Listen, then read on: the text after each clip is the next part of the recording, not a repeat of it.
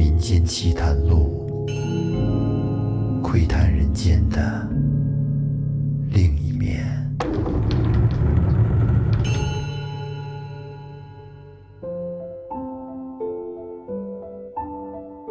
大家好，欢迎收听《民间奇谈录》，我是老岳，为您收集奇奇怪怪的故事。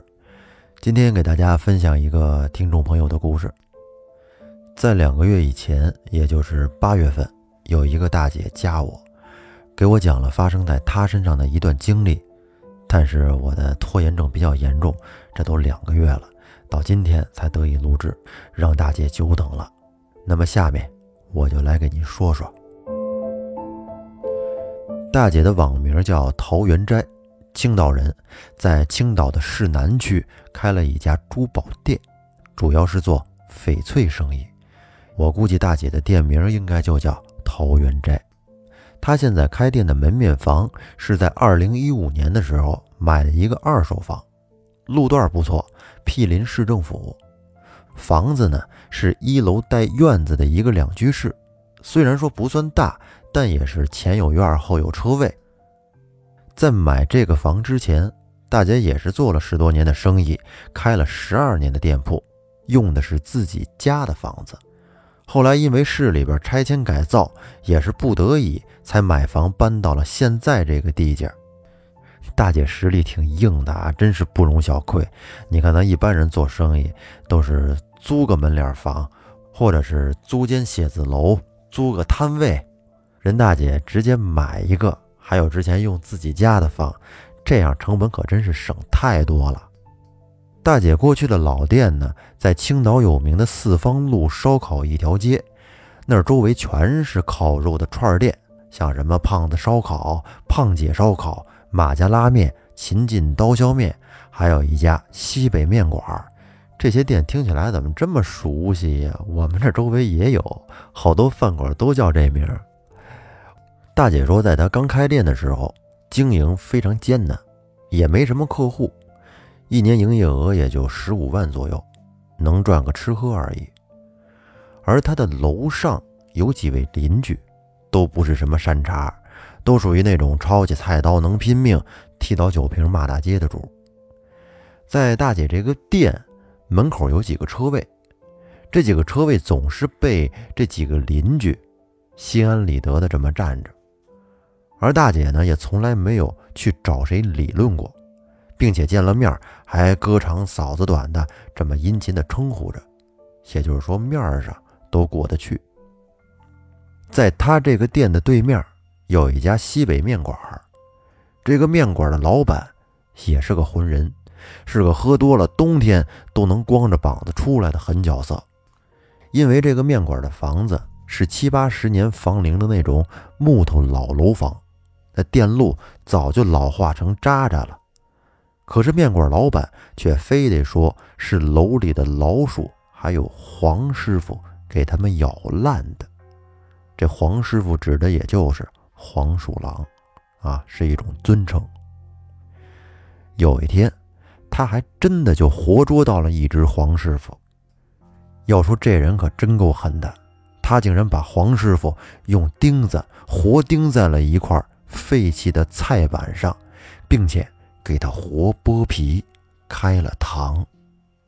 当时大姐都没敢看，还是听围观的邻居说的。那场面都不能用血腥、残忍和恐怖来描述，因为那是一只怀着孕的母黄师傅，肚子里面还有崽儿呢。出了这种事儿，邻居们大多是唏嘘的劝告，也没有人敢上去制止。毕竟这个男的是个浑人，又彪悍，而且喝多了还敢玩命。结果让人没想到的是，当天晚上他的那家饭馆就起火了，而且真的是线路老化引发的大火。这火灾连累了邻居好几家饭店，是火光冲天，来了七八辆消防车。为了证明这事件的真实性呢，大姐当时还给我发了几个截图，是二零一三年十二月十七日青岛新闻上有一个报道，上面说的是马家拉面老板火中拽出八旬翁，老屋瞬间烧塌。这个新闻的内容，到时我会贴在这期节目的节目简介里，大家可以看一下。大姐当时都傻眼了，这火灾离她那太近了，她不知道是该跑呢，还是该打车跑。于是自己跟自己说：“必须冷静，大火离他的店还有二十米的距离。如果要是说这火烧过来了，再想转移贵重物品，可能也来不及了。”于是他就拎了个塑料桶，想去打点水帮忙。可是看着七八辆消防车，就跟喷泉一样往那房子上喷，大姐又觉得自己这想法有点愚蠢。于是他就站在那儿看着，看着看着，突然他就看到了对面老楼的木质楼梯下边有一对绿色的小光点儿。大姐她当时就很确定，那是一只黄师傅，就是那种荧光黄绿色的光点儿。这个黄师傅当时也在看着现场，大姐就觉得。自己肯定是被火灾吓出幻觉来了。后来等火灾过了之后，整条街都是一股焦糊的气味，就连他店里的白墙上都挂上了一些乱七八糟的黑灰。自从出了这个事儿之后，邻居们都后怕呀，也查看自己家的电路，看看有没有出现老化的情况。而大姐隔壁的胖子烧烤店就借这个机会。把他们筒子楼的大杂院给搭建了水泥地面，在公共的院子里圈地建了一个帐篷烧烤屋。这进院子的唯一通道那儿就堆满了很多整袋的水泥和沙子。就在大家各怀心思想在火灾之后搞点什么的时候，突然就看见那位心狠手辣的西北大汉。光着膀子，拎着一把铁锹，叫骂着从他店的侧面的小库房出来，同时也窜出来一只被拍瘸了的黄师傅。这个黄师傅他跑得很快，身子像是在抖，好像是中风的后遗症那样。然后他就窜到了大姐左手边那一堆饭店专营垃圾箱的缝隙里边，然后瞪着他那一对儿。绿豆大小的眼珠子，跟那儿看着大姐，像是在跟她求助一样。大姐她也不知道自己到底是怎么了，就跟这黄鼠狼小声说：“你别去院子里，赶紧上楼，因为你的腿伤了，根本跳不上那十几袋水泥沙子的高度。如果进了一楼的公厕，更是死路一条。”这会儿大姐就觉得自己是不是魔怔了？怎么就跟黄鼠狼说开话了？而且更奇怪的是，这个黄师傅他好像听懂了，滋溜一下就进了楼道。而这时候，凶神恶煞的那个饭馆老板也拎着铁锹走了过来，先是一脚踹在垃圾箱上，看他有没有在那些缝隙里。一看没有，果不其然就进了。大院门口的公厕，一顿拍门翻找啊，可是没找着，骂骂咧咧的就出来了。邻居们也没有敢上前去问他，大家都跟那儿窃窃私语，说他敢给黄师傅活剥皮，这是引来黄师傅的报复了。这场大火怎么就不烧死他呢？而这话说了还不到三天，这个西北面馆突然关门了。好多天都看不见人，而邻居家的几家饭店都在重新装修，就他们家一直是静悄悄的。再到后来，大家都开业了，可是他家还是关着门。后来听邻居说，他儿子莫名其妙的死了，然后他就和他老婆把店盘了出去，回老家了。从那之后呢？大姐就再也没有见过这个凶悍的邻居。可奇怪的是，大姐他们店的生意却莫名其妙的好了起来。这个好究竟体现在哪些方面呢？首先是住在二楼的那个，总是把满身腻子的破金杯堵在大姐店门口，而且魂不吝的那个波哥，就跟消失了一样，连那金杯也不见了。而且他们这条街，大姐的店对面就是停车线，交钱停车。大姐店门口没有停车线，只要停车就会贴罚单。而现在呢，就算是整条街都停满了车，就她店门口是空着的。而时不时的。就会有一些穿着时髦优雅的美女，开着什么宝马呀、奔驰呀，反正最差也是开甲壳虫，就停在他的店门口。而且这些美女还都很有礼貌，都会进来跟大姐打声招呼，说：“大姐，我把车停您门口，买斤包子就走。”因为他这旁边有一家狗不理包子铺，离他们这个店很近，也就有个三十米吧。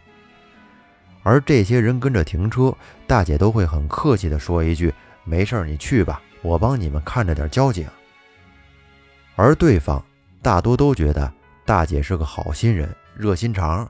作为回馈呢，他们都会象征性的完事儿之后来大姐店里看一看。这一看，还真就有人看上了大姐的货。一问价格，又不是很贵，或许他们也真的不差钱儿。毕竟大姐是卖翡翠的嘛，您想想，为了来买包子捎回家，或者是来吃碟包子，能开一个小时车，够不够那油钱呢？而且有的人还得在大姐这儿顺点翡翠回去，这顿包子吃的可真够贵的。反正总之吧，从那之后，大姐店里的客户是越来越多，而收入嘛也是水涨船高，最好的时候，一个月。能买之前一年的营业额，这钱多了，人就容易发飘。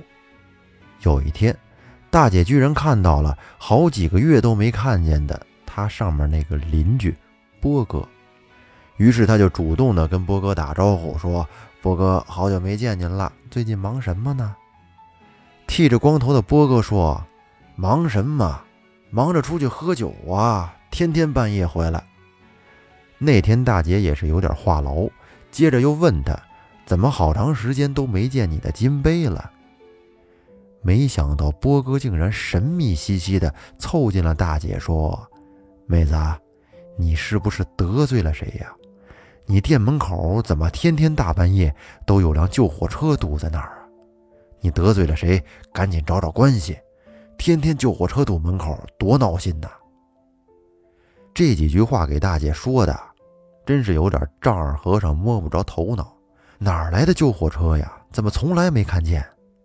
大姐是店里安的有监控，但是店门口却没有装，锁了门以后就不可能看到店门口的情况。后来大姐在门口转了转，她突然就想起来，她对门卖化妆品的天使商行，为了保护停在她门口的那辆丰田霸道，特意的安了一个。高清的户外摄像头，于是大姐就跑到那家化妆品店，求邻居给她查了查这一周内晚上十点到凌晨四点的监控。可是查完之后，压根就没有看见波哥说的什么堵在门口的救火车，倒是看见波哥把他那辆破金杯停在了距离他十五米的服装店的门口。而且还在大姐隔壁邻居的大门上撒了泡尿，气得那化妆品的大姐直骂他是个土流球啊！这是青岛话，意思就是乡下的土流氓。虽然大姐觉得蹊跷，可还是觉得呀，这店里的生意确实是越来越好，而且客户也越来越多。生意好了，大姐当然是高兴啊，开心逍遥。但是再后来，却发生了一连串影响了大姐一生的事儿，这些事儿还真是让她始料未及。具体是什么事儿呢？大姐还没跟我说呢，回头我再问问他。那这个故事就分享到这儿，好人有好报。最后再说一下，青岛我去过，是我非常喜欢的一个城市，喝啤酒吃海鲜。那这期节目就到这儿。如果您也有特殊的经历，或者有一些奇奇怪怪的故事，可以给我们投稿。本节目由喜马拉雅独家播出，感谢您的收听，再见。